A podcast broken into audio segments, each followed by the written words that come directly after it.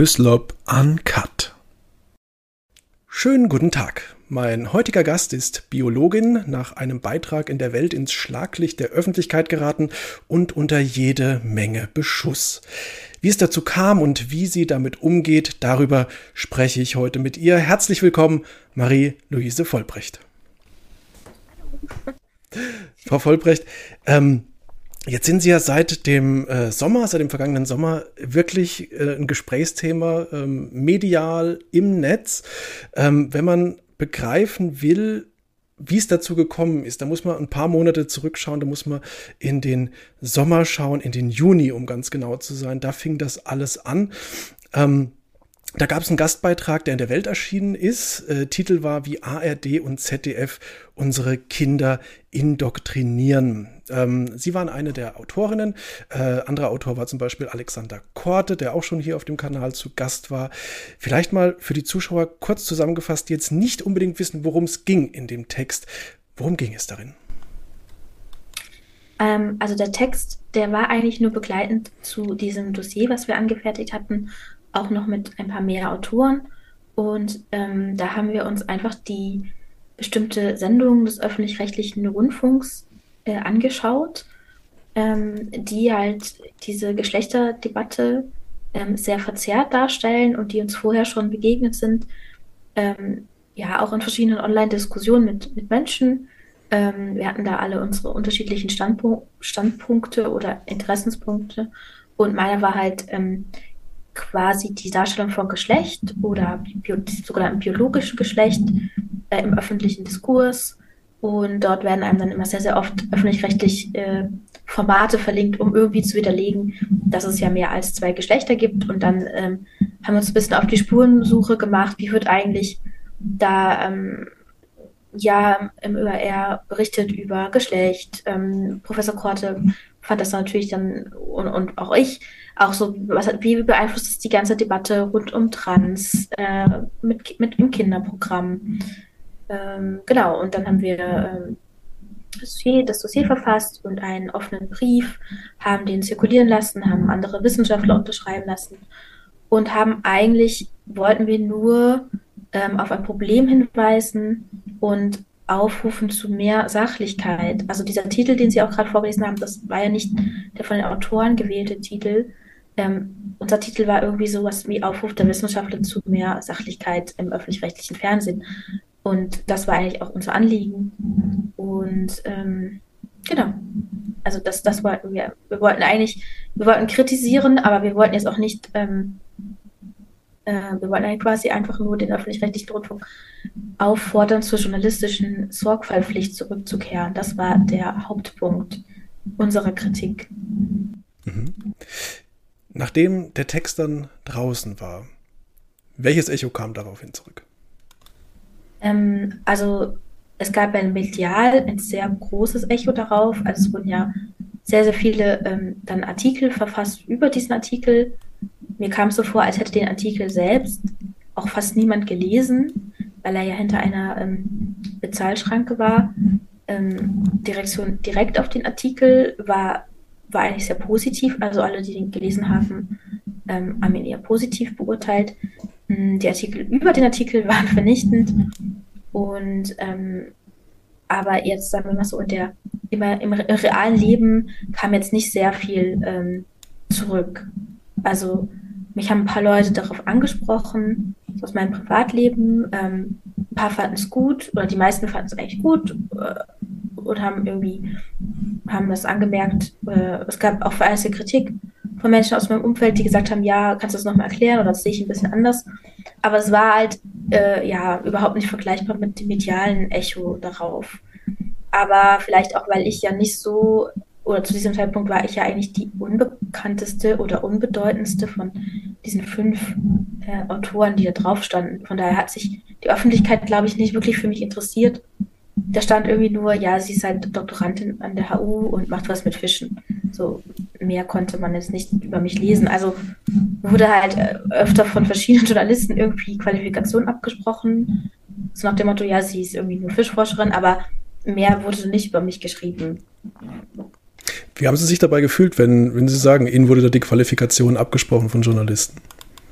Ja, also ich fand das schon, ähm, habe ich auch an anderer Stelle schon mal gesagt, ich finde das schon sehr besorgniserregend, wenn an, an, also an dem Weltartikel an sich, wir waren, ja drei Biologinnen, also drei Biologinnen ähm, beteiligt, eine promovierte Biologin ähm, und dann einfach quasi, wenn irgendwelche Journalisten, die vielleicht überhaupt keine naturwissenschaftliche Ausbildung haben, äh, sagen, ja, diese, diese drei äh, Frauen äh, haben als, als Biologin keine Expertise, irgendwas über Geschlecht zu sagen. Ähm, das finde ich irgendwie schon ganz schön, ähm, also ich finde das unverschämt.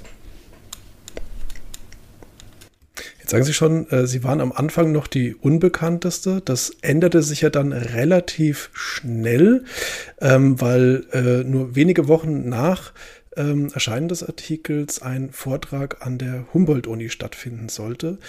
Der fand dann so erstmal nicht statt. Dafür gab es den dann aber auf YouTube zu sehen. Genau. Wie haben Sie sich dabei gefühlt? Ähm, ja, das war halt wahrscheinlich, glaube ich, einfach unglücklich äh, vom Timing, weil diesen, diesen Vortrag, der stand da ja schon seit, also der stand ja schon relativ lange fest, dass ich den, den halten wollte.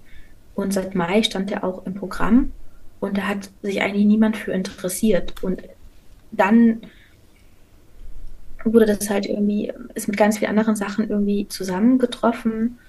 Also erstmal mit diesen medialen, ähm, ja, dieser medialen Empörung über den Weltartikel, dann, ähm, dass ich ja einen Twitter-Account habe, der zu dem Zeitpunkt, also der war ja anonym, der war nicht unter meinem Klarnamen. Ähm, und äh, dann, da sich auch Aktivisten eingeschaltet haben. Und es, es gab so in dieser Woche vor dem Vortrag dann schon so diese Bewegung, so jetzt muss mal jemand endlich die Uni ähm, aufklären. Und jetzt muss hier diese Frau, ähm, muss, muss man irgendwie den Arbeitgeber und die Fachschaft und was weiß ich ähm, und, den, und den Doktorvater über die Umtriebe dieser Doktorandin ähm, in Kenntnis setzen. Das wurde dann auch gemacht. Und dann wurde halt dieser Vortrag so skandalisiert so, und, und, so, und sie hält jetzt auch noch irgendwie einen Vortrag am, am 3. Juli. Mhm. Und das hat sich dann halt so in dieser Woche vor dem Vortrag eigentlich erst hochgeschaukelt. Ähm, obwohl der eigentlich schon relativ lange äh, bekannt war, dass der, dass der gehalten wird und bis dahin auch gar keine negative Resonanz erzeugt hat. Ähm, genau, und dann habe ich den äh, also es war mir halt auch wichtig, den irgendwie zur Verfügung zu stellen, also den Inhalt von meinem Vortrag zur Verfügung zu stellen. Ich hatte den ja schon gehalten, also ich hatte den auch in der Woche, ähm, wo er eigentlich hätte stattfinden sollen, intern in der Uni schon, ähm, schon einmal gehalten, einfach um auch Feedback zu bekommen von meiner ähm, Arbeitsgruppe. Ähm, also es, es, war auch schon bekannt, anderen Leuten bekannt, worum es gehen sollte. Ähm, es sind eigentlich fast eins zu eins dieselben Inhalte, die in jeder Erstsemestervorlesung ja nochmal gelehrt werden. Und, ähm, und, und, und es, es wurde ja gesagt, es wäre irgendwie ein menschenfeindlicher Vortrag, mhm. äh, homofeindlich, transfeindlich.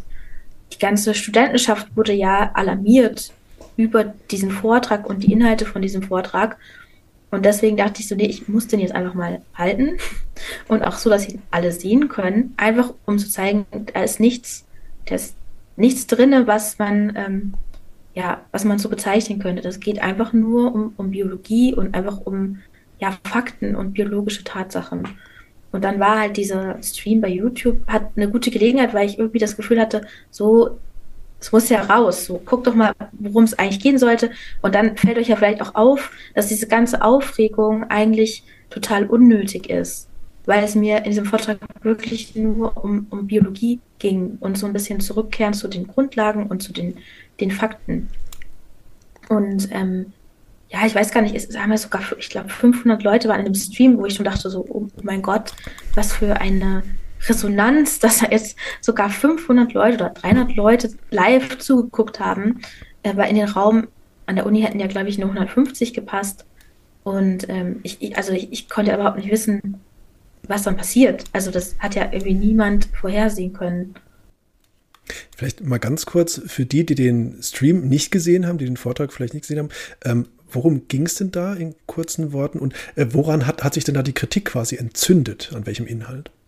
Ähm, also ich habe also der, der Vortrag äh, war irgendwie Geschlecht ist nicht schlecht und Geschlecht ist nicht Geschlecht. Warum es in der Biologie nur zwei Geschlechter, äh, Sex und Gender und warum es in der Biologie nur zwei Geschlechter gibt. Ähm, und ich weiß gar nicht genau, woran sich irgendwie der, die Kritik so hochgezogen hat. Ähm, also ganz klar am Anfang an der Zweigeschlechtlichkeit. Das wird jetzt immer so ein bisschen versucht, unter den Teppich zu kehren. Aber dass es wirklich diesen Aktivisten von Anfang an darum ging, dass sie wirklich der Meinung waren, wer sagt, dass es in der Biologie zwei Geschlechter gibt, der, ähm, das wäre veraltetes Wissen äh, und das wäre quasi absichtlich men menschenfeindlich. Und das wurde dann erst später umgedeutet, so nein, es ging nie um darum, sondern es ging irgendwie darum, dass sie das Wort Gender benutzt hat und sie hat keine Ahnung von Gender. Aber zunächst, also in der E-Mail an alle Studenten ging es genau darum. Also Zweigeschlechtlichkeit in der Biologie wurde als feindlich wahrgenommen und dann auch noch dieses, okay, und sie ist eine Co-Autorin von diesem stark diskutierten Weltartikel. Wenn das war ja ein, quasi ein biologisches äh, Grundlagenseminar, sage ich jetzt einfach ja. mal, ne? einfachste Fakten. Wenn, wenn das jetzt schon zu solchem Ärger führt, ähm, und Sie auch schon gesagt haben, vorher hatten Ihnen Journalisten quasi auch schon die Qualifikation abgesprochen. Äh, was bedeutet das denn eigentlich für, das Wissenschaftsklima im Jahr 2022 eigentlich?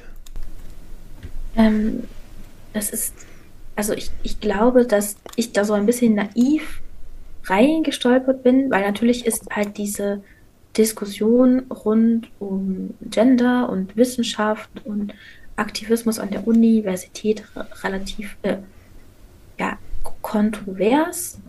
Ähm, aber ich hätte halt nicht gedacht, dass es schon so schon so krass ist. Also weil, also dass Juristen denken, sie wüssten es jetzt irgendwie besser als Biologen und vor allem Biologen ganz, ganz oft und an ganz vielen Universitäten eingeschüchtert sind. Also ich habe auch sehr viel Feedback bekommen von, äh, von anderen Biologen, die halt ähnliche Dinge erzählt haben. So, sie haben mal in einem Seminar irgendwas gesagt oder in einer, einer Vorlesung und dann gab es sofort äh, Protest. Also dieses, anscheinend ist dieses ganze Thema Geschlecht, wobei es ja so klar ist in der Biologie, ist es so klar und so unumstritten wie, wie fast nichts. Ähm, dass es anscheinend außerhalb der Biologie auf so starke Widerstände stößt. Jetzt ist ja die Sache die, es, es fing ja an äh, im Juni mit dem Weltartikel, dann im Juli kam der Vortrag und wer so ein bisschen danach beobachtet hat, was dann geschah, hat sehr schnell gemerkt, äh, da kommt ihnen irrsinnig, irrsinnig viel.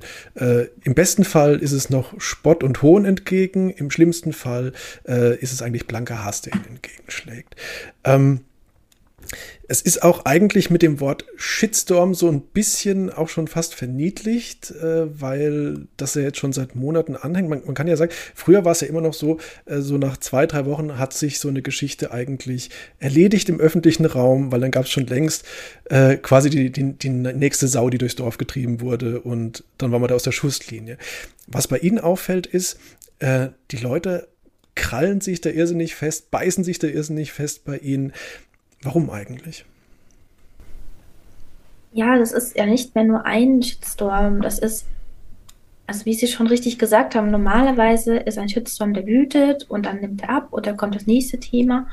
Und das wird aber immer wieder, also es entzündet sich halt immer wieder von, von, von Neuem.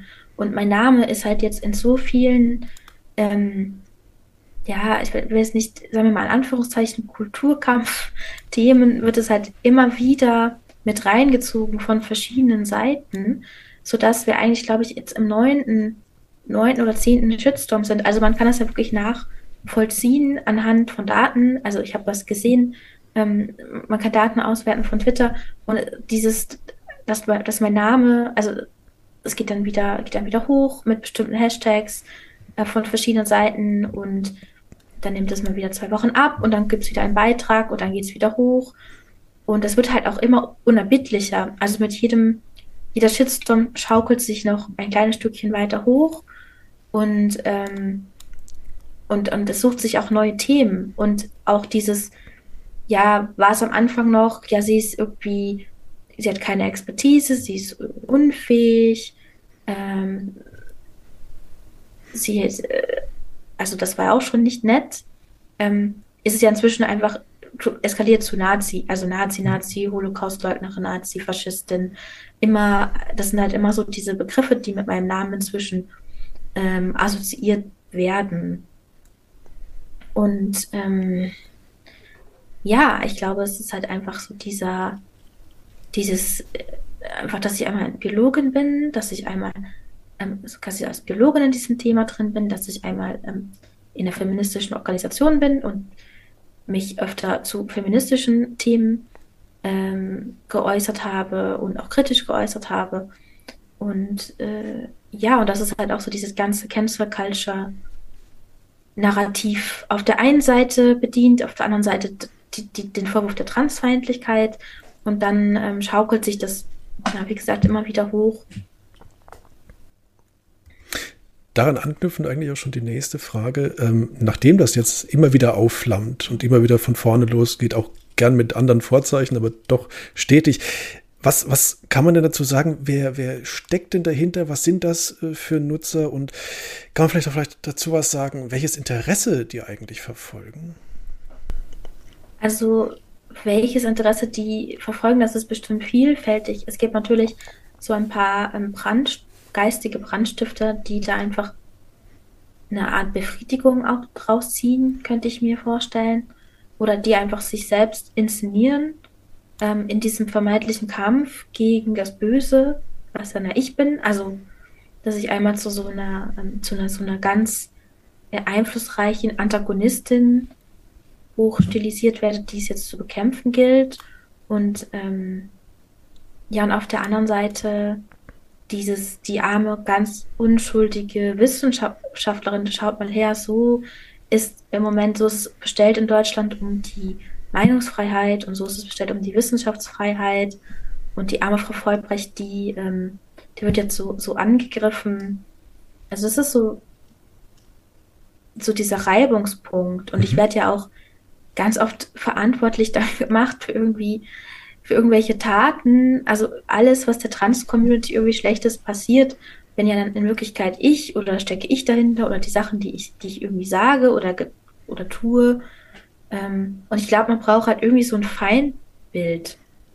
Und ähm, ja, und, und ich glaube, viele machen auch einfach mit. Also es ist halt auch einfach so, ja, weiß nicht, vielleicht die Freude an der, an der Hexenjagd, so dieses gemeinschaftliche auf jemanden losgehen, was ja so hinter diesem Shitstorm steckt. Also, dass man gegen jemanden geht, von dem man aber irgendwie überzeugt ist, dass es den richtigen trifft oder die richtige trifft. Mhm. Und dann kann man halt das mal so alles rauslassen, so den ganzen Hass und zu sagen, ja, aber die gehört zu Recht gecancelt.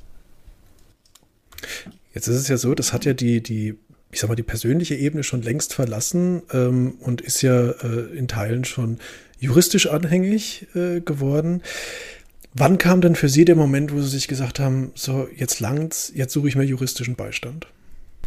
Ähm, also ich habe mir eigentlich schon von Anfang an juristischen Beistand gesucht. Also war ja schon das Echo auf, auf den Vortrag so ähm, stark eigentlich war, dass ich, ähm, ich habe zum Glück sehr nette, gute Freunde, die da gute, gutes Gespür hatten, die meinten, das ist, das ist jetzt so groß, dass das zieht so weite Kreise. Ähm, du brauchst unbedingt, du brauchst unbedingt einen Anwalt. Und ähm, ich habe da auch, ich hatte auch Gespräche mit mehreren Anwälten, so, weil ich brauchte halt jemanden, der sich ähm, einerseits mit Medienrecht auskennt, andererseits mit Arbeitsrecht und vielleicht Hochschulrecht wäre auch nicht so schlecht gewesen. Und, ähm, und da kam man halt auch von, von einem Anwalt, mit dem ich geredet habe, der war total nett, aber der auch meinte so, nein, es läuft doch alles gut für sie, so die Medien sind doch irgendwie alle auf ihrer Seite und mhm. warten wir mal ab und dann, ja, habe ich mich dann aber für den Anwalt entschieden, der von vornherein gesagt hat, ja, das, das wird eskalieren und wir müssen jetzt irgendwie schon versuchen zu, zu reagieren. Ähm, also es war mir eigentlich von Anfang an klar, dass irgendjemand dafür, dafür zur Verantwortung gezogen wird und dass das im schlimmsten Fall ich bin. Das ist ja die Sache, die, wenn man sich juristischen Beistand nimmt, geht das irgendwann auch ins Geld. Ähm, Sie haben seit längerer Zeit eine GoFundMe-Kampagne am Laufen. Bislang über 90.000 Euro äh, sind da zusammengekommen an Spenden. Ähm, waren Sie selbst überrascht, wie hoch da die Spendenbereitschaft war draußen im Netz? Äh, ja, also ich habe ja erstmal, die erste Kostenschätzung waren ja so ähm, 15.000 Euro, um, ähm, um quasi so die, für die ersten Verhandlungen und für, für die ersten ähm, Dinge, die ich, wo ich rechtlichen Beistand gebraucht habe. Und das war ja in, ich glaube, 24 Stunden da. Und das hat mich natürlich total erstaunt. Aber ich glaube, man hat auch gemerkt, dass so viele mitfühlen und diesen Umgang mit mir halt so schlimm fanden. Das Problem war dann, dass natürlich irgendwie dann die Gegenseite wieder daraus gemacht hat, ah, die, diese böse Frau kriegt so viel Unterstützung, so jetzt hauen wir erst recht drauf. Ähm, also mit jedem, jedes Mal, wenn, wenn wieder gespendet wird und ich halt Geld bekomme, gibt es irgendwie so ein bisschen diese Gegenreaktion so und wir dürfen es uns trotzdem nicht gefallen lassen. Also wir dürfen uns nicht einschüchtern lassen, nur weil diese Frau jetzt einen Anwalt hat und Geld hat und so müssen wir noch stärker dagegen hauen. Also es ist auch so ein bisschen so ein, ein sich selbst, äh, also auch so, so ein bisschen das, das Problem an der Sache. Aber es gab, glaube ich, ganz früh schon bei ganz vielen so einen Wunsch zu bestrafen.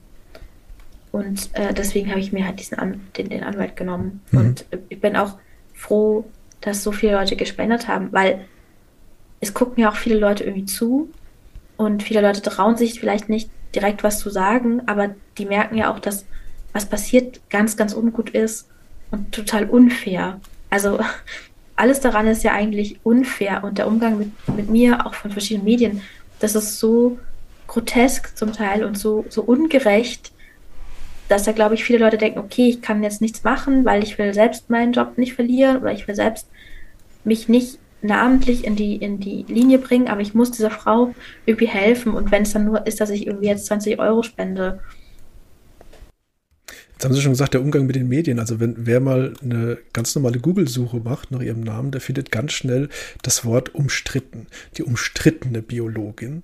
Ähm, was macht das mit Ihnen, wenn Sie sowas lesen?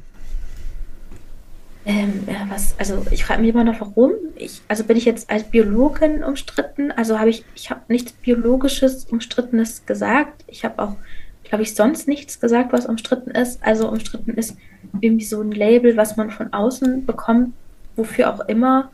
Ähm, ich könnte sagen, ich, ich, identifiziere mich nicht damit, äh, umstritten zu sein. Also ich kriege auch eigentlich, ich würde sagen, 95 Prozent positive Resonanz an Zuschriften, ähm, die mir zustimmen. Also ich habe jetzt nicht das Gefühl, dass ich so stark die Bevölkerung polarisiere. Ganz im Gegenteil. Also es ist eigentlich ziemlich ähm, ja, gegengesetzt zu dem Bild vielleicht in den Medien, ähm, dass ich eigentlich schon das Gefühl habe, dass sehr, sehr viele Leute hinter mir stehen und ein paar wenige irgendwie ähm, meinen, mich immer wieder anzugreifen und zu diskreditieren. Mhm. Was mir da so ein bisschen auffällt in dem Zusammenhang ist, dass, dass wer sie angreift, und das, das geht ja teilweise auch wirklich äh, arg ins Persönliche und ins Ehrverletzende rein, sage ich mal. Ne? Ähm, dass das aber, meine ich zumindest, Sie können mich gleich korrigieren, die gleichen Leute sind, die umgekehrt unter anderen Vorzeichen sowas aufs tiefste verdammen würden, wenn man das mit jemand anderem machen würde. Ähm, wie erklären Sie sich, dass das quasi bei Ihnen okay ist? Naja, durch dieses, dieses Label umstritten oder transfeindlich oder rechts und dann ist es quasi ähm, gerechtfertigt und, und es ist irgendwie so, ähm, also dieselben Leute, die irgendwie sagen, dass ich diese, zum Beispiel, weil zu dieser Zeit, als sich diese österreichische ähm, Ärztin suizidiert hat, nachdem sie auf den sozialen Medien so ähm, gehetzt und, und, belästigt wurde. Mhm. Und ähm, ich fand es schon spannend, dass Leute das total verdammt haben und es ging irgendwie darum, ja, wie, was für ungute Dynamiken solche, solche Social Media Auseinandersetzungen halt haben können. Aber dieselben Leute konnten innerhalb von einer halben Stunde sagen, ja, aber die Vollbrecht, die inszeniert sich als Opfer. Also die, also das war das dann auch gar kein Mit Mitleid oder Mitgefühl mehr vorhanden war oder auch irgendwie so eine rationale Herangehensweise. Also hat man wirklich gemerkt, dass bei vielen Menschen so dieses ähm, Lizard Brain reinkickt oder so ganz primitive Gruppenmobbing-Mechanismen ähm, nach dem Motto, ja, die soll, soll sich jetzt mal nicht so anstellen. Das ist kein Mobbing, das ist nur konstruktive Kritik. Mhm. Weil ich mir gedacht habe, das ist, ähm, übersteigt schon das Maß an konstruktiver Kritik. Mhm. Definitiv, definitiv. Ähm, Jetzt ist die Sache, die wir haben schon drüber geredet, es, es geht ins Geld äh, zum einen, wenn man sich dagegen wehrt. Äh, zum anderen stelle ich mir das aber auch persönlich irrsinnig belastend vor, wenn man äh, eigentlich als Privatperson plötzlich in die Öffentlichkeit geschubst wird, äh, seit Monaten unter Dauerfeuer steht, äh, sei es durch äh, Medienbeiträge, sei es jeden Tag in den sozialen Medien das muss doch auch nicht an die Nerven gehen. Woher nehmen Sie da die Kraft, äh, jeden Tag weiterzumachen? Mm. Also, ich glaube, dass der erste Reflex ist, ähm, abzutauchen.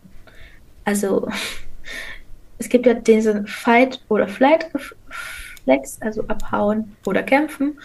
Und es gibt auch noch die dritte Variante, die heißt erstarren. Also, das ist ja das wird wieder biologistisch, aber das ist ja auch bei Tieren so, mhm. dass dann eine, eine unterwürfige Geste äh, ganz oft signalisieren soll, okay, ähm, ich, ich gebe auf, äh, ihr habt gewonnen. Und ich glaube, das ist das Erste, was man so machen möchte. Man möchte irgendwie sagen so, oh, oh, oh nein, okay, ich mache alles, dass das jetzt aufhört. So, ich, ich entschuldige mich, ich, ähm, ich widerrufe alles, ich gebe einfach auf, ihr habt recht, ich gebe euch recht, so, wenn es nur wieder gut ist zwischen uns. Ja, das ist jetzt so der, das, das erste, der erste Reflex, den man so hat. Mhm. Aber das Ding ist, ähm, und, und, viele machen das, also viele machen das, ähm, habe ich jetzt, ich habe vier Zuschriften bekommen.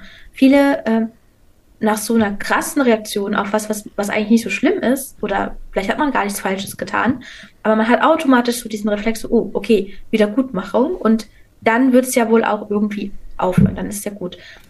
Ist es aber nicht, weil diese Leute, die hören halt nicht auf. Also wenn man sich vor denen in den Staub wirft, dann feuert das diesen Mob und diese Mob-Mentalität erst recht an. Und auch diese Rechtfertigungshaltung. Also wenn man erstmal anfängt, sich zu rechtfertigen für was, was man ja eigentlich, also auch wenn man gar nichts gemacht hat, aber man rechtfertigt sich, man entschuldigt sich in der Hoffnung, dass es aufhört. Es hört nicht auf. Mhm. Es gibt nur mehr Munition und deswegen ähm, ist mir relativ schnell klar geworden, ich habe nichts Falsches gemacht. Ich habe auch nichts Falsches gesagt. Ich stehe hinter allem, was ich gemacht habe. Ich stehe hinter allem, was ich gesagt habe. Äh, hier und da kann man, kann man sagen, okay, das war vielleicht ein bisschen doof oder das hätte ich anders ausdrücken sollen oder das war diese, dieses Gespräch bei Twitter hätte ich mir vielleicht schenken sollen oder das war zu kontrovers, mhm. Äh, das hätte ich anders ausdrücken sollen, aber ich stehe halt hinter der Message und ich stehe halt hinter der Absicht, ähm, was ich machen wollte und ich stehe auch komplett hinter dem, was ich äh, als Wissenschaftlerin gesagt habe. Und deswegen muss ich mich nicht entschuldigen, ich muss mich nicht positionieren, ich muss nicht zurückrudern. Ähm, und ja, und, und äh, es tut mir leid, wenn, wenn die Wahrheit und die Fakten Menschen verletzen, aber ich kann nicht, ich kann jetzt nicht, nicht, nicht aufhören, das zu sagen, weil dann verliere ich. Also dann, dann nehme ich lieber den Weg, dass ich jetzt sage, okay, dann kämpfe ich das jetzt halt durch. Mhm. Weil das ist der einzige Weg, wie man da wieder rauskommt. Man kommt nicht raus, wenn man einfach, äh, wenn man, wenn man irgendwie aufhört und denkt, das, das hört, hört dann von selbst auf, weil es wird nicht mehr aufhören. Man, wenn man einmal umstritten ist, dann ist man umstritten. Dann hat man den Wikipedia-Artikel, dann hat man die ähm, boshaften äh, Presseartikel, die auch nicht verschwinden. Die werden auch in fünf Jahren noch da sein, wenn man mhm. sich irgendwo ähm, bewirbt. Und ich habe recht und, und da bin ich auch bereit für, für ja, zu kämpfen. Es ist ja auch so ein Mal, das man in dem Moment aufgestempelt bekommt, dann, nicht?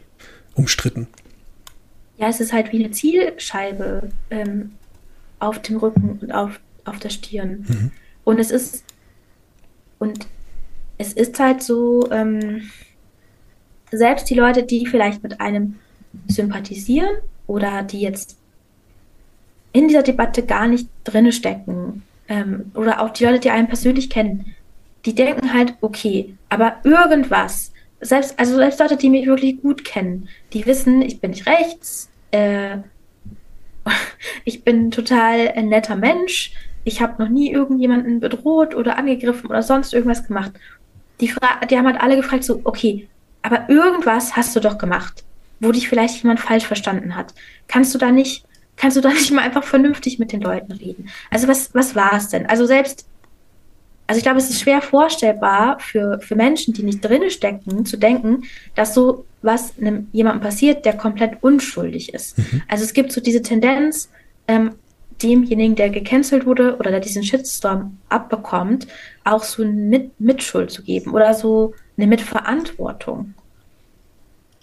Und das macht es halt irgendwie ziemlich, äh, ziemlich schwierig, weil man sich halt auch dagegen wehren muss, zu sagen, ich nein, ich habe das nicht verdient und mhm. ich habe nichts gemacht.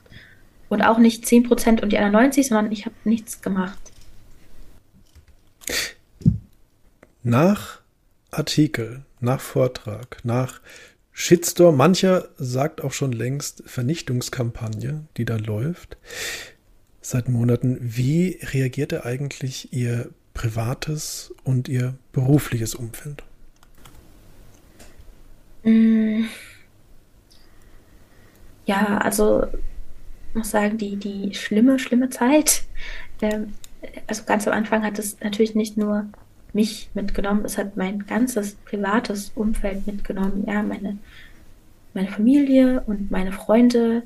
Ähm, also manche haben es wirklich nicht ausgehalten. Ähm, und für mich war das dann halt auch schlimm, ähm, zu sehen, wie andere, also Menschen, die ich liebe, so sehr leiden, weil ich das abbekomme. Und ich war ja eigentlich eher noch in so einem kompletten funktionalen Modus, eher so, okay, das muss gemacht werden, das muss gemacht werden, das muss gemacht werden. Mhm.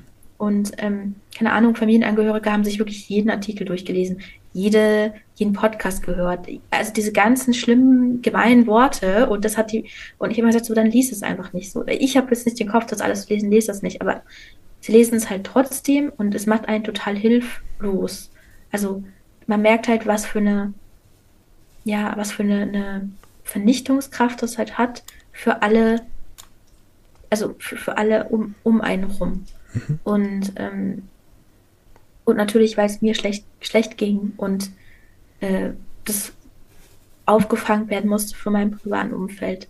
Aber auch ganz, ganz, ganz viel Solidarität. Also ganz viele Freunde von mir, Verwandte von mir, die wirklich dann nichts anderes gemacht haben, als ähm, Sachen zu organisieren, ähm, in so einen richtigen Aktivitätsmodus geswitcht sind, mhm. ähm, das mit, dem, mit der Spendenkampagne gemacht haben, Leute angeschrieben haben, Widersprüche geschrieben haben, was, was weiß ich nicht. Also ähm, das war, war richtig gut. Und ja, ich glaube, inzwischen ist es so ein Zustand, an dem wir uns alle mehr oder weniger ähm, gewöhnt haben, zumindest die, die jetzt noch dabei sind.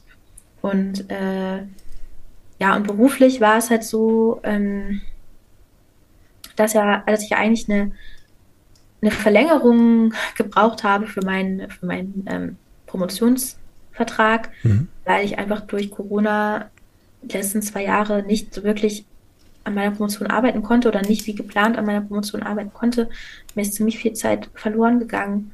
Und ähm, und das, dass ich da natürlich total Angst hatte, dass das jetzt irgendwie da ähm, äh, quasi, wenn dann mein Vertrag endet Ende Oktober, dass, dass ich dann ja nicht mehr daran weiter äh, irgendwie machen kann. Mhm. Und, ähm, und, und ich dann auch nicht wüsste, was ich dann, was, was ich dann gemacht hätte, ob ich dann an eine andere Uni wechseln kann oder, äh, oder so Gedanken hatte ich halt eher so, weil wer will denn dann die umstrittene äh, mhm. Doktorandin äh, einstellen? Ähm, aber generell habe ich auch eigentlich fast nur nette Nachrichten von Kollegen. Also ich glaube, dass ja auch sehr viel Dankbarkeit da ist von Biologen und Biologinnen, die sagen, ja, danke. Mhm. Also endlich sagt es mal jemand und endlich ähm, traut sich mal jemand, das irgendwie alles auszusprechen. Jetzt haben Sie gesagt, endlich traut sich mal jemand. Ist es denn, ist es denn mittlerweile so weit, dass äh, man da Angst haben muss, als Wissenschaftler, als Wissenschaftlerin äh, ganz einfache Fakten noch auszusprechen? Ja, also anscheinend ist es wirklich so, dass an der Biologie es da eine ganz, ganz große Berührungsangst gibt, irgendwelche Fakten rund um, rund um dieses Thema ähm, auszusprechen. Also ich habe das ja selbst gemerkt. Ich habe in einer Veranstaltung ähm, ich glaube, das war auch im Juni. Also da, ich glaube, da war der Weltartikel schon draußen, aber doch eigentlich nicht so ein großes Echo ähm, da. Und dann habe ich, ich, ich habe eine ähm, ein Seminar, das ist so ein, so ein Kurstag zum Thema Farben sehen, also ähm, Farbphysiologie. Mhm. Und äh, da ist es halt so, da gibt es natürlich einfach gro auch große Geschlechterunterschiede. Ähm, ich bin ja Verhaltens Physiologie und Verhalten auch, ja, wie alles andere in der Biologie, auch sehr stark geschlechtsabhängig. Und ähm, dann, ich habe dann auch schon gemerkt, als ich gesagt habe, ähm, als es um, um ähm, eine Rot-Grün-Schwäche ging und ich dann nochmal kurz erklärt habe, am Anfang, so, wie Sie alle wissen, ähm, sind davon einfach mehr Männer betroffen als Frauen, weil Männer halt, also diese, die Gene, ähm, äh, die Gene für diese Proteine, die fürs Rot- und Grün-Sehen zuständig sind, die liegen halt auf dem X-Chromosom ähm, Organisation. Sie wissen ja alle, ne, Männer haben ein X- und ein Y-Chromosom, von daher sind sie eher betroffen. Frauen haben zwei X-Chromosome, die können das eher ausgleichen. Ähm, es wird rezessiv X-chromosomal vererbt. Und da habe ich auch schon gemerkt, dass viele Studenten so ja protestiert haben oder das schon das Gesicht verzogen haben, obwohl das ja hm. eigentlich so auch ja eine ganz klare Tatsache ist. Und, und ich glaube, das sind halt so ähm, dass ich das, glaube ich, schon, deshalb auch andere Kollegen schon gemerkt, ähm, dass es halt, äh, ja, dass man halt wegen solchen ähm, eigentlich total logischen, äh, lange bekannten Fakten plötzlich Probleme bekommt, wenn man die irgendwie ausspricht. Mhm. Mhm. Jetzt haben Sie über eine Sache bin ich vorhin noch gestolpert, und zwar Sie sagten, die, die noch dabei sind. Ähm, heißt das, es hat sich im privaten Umfeld dann auch der ein oder andere gesagt, nee, da äh, friere ich den Kontakt jetzt noch ein bisschen ein, da gehe ich auf Distanz oder habe ich das falsch verstanden? Äh, ja, ja, ja. Also, und das ist auch, ähm, ist ja auch, also irgendwo auch verständlich. Also es gibt dann auch Leute, die das ähm, nicht ausgehalten haben und dann gesagt haben, so, ich muss mich davon irgendwie distanzieren und das ist irgendwie nicht mehr, ich kann jetzt hier nicht mehr äh, dabei bleiben. Mhm. Und äh, das ist irgendwie traurig, aber verständlich. Und ähm, ja, und ich meine, das Leben geht ja auch weiter. So, also man kann ähm, wenn ich sage, dass die noch dabei sind, dass sie noch so aktiv jetzt da, da in diese meine Verteidigung irgendwie involviert sind. Mhm. Aber ich habe auch mit vielen Freunden inzwischen so den, den Pakt, dass ich sage, okay, wir reden da gar nicht mehr drüber. Also A, weil es die vielleicht belastet oder B, weil es für mich ja auch einfach nicht so sinnstiftend ist, irgendwie die ganze Zeit nur darüber zu reden. So. Und das Leben geht auch weiter und es passieren halt ja auch noch andere Dinge äh, in meinem Freundes- und in meinem Bekanntenkreis, die vielleicht sogar noch schlimmer sind mhm. als äh, mein Mediensturm, der jetzt irgendwie schon seit vier, fünf Monaten herrscht. Also es gibt ja auch noch, noch andere Dinge im Leben und äh, da muss man vielleicht dann auch eher für andere Leute da sein als umgekehrt. Das stimmt auf jeden Fall, da haben Sie recht. Vielleicht eine Frage noch zum äh, beruflichen. Ähm, Sie hatten kurz gesagt, äh, dass Sie dann natürlich auch wegen der Verlängerung Angst hatten ähm, um die Zukunft, um die berufliche Zukunft. Sind die Ängste mittlerweile weg? Mm. Also ich, also ich möchte eigentlich super gerne an meiner Doktorarbeit arbeiten. Es nimmt natürlich total viel Energie weg im mhm. Moment und ich hatte eigentlich auch nicht erwartet, dass wir noch mal in Berufung gehen müssen auch das ist jetzt wieder, es ist ja alles Zeit, die ich eigentlich für was anderes viel lieber benutzen würde. Mhm.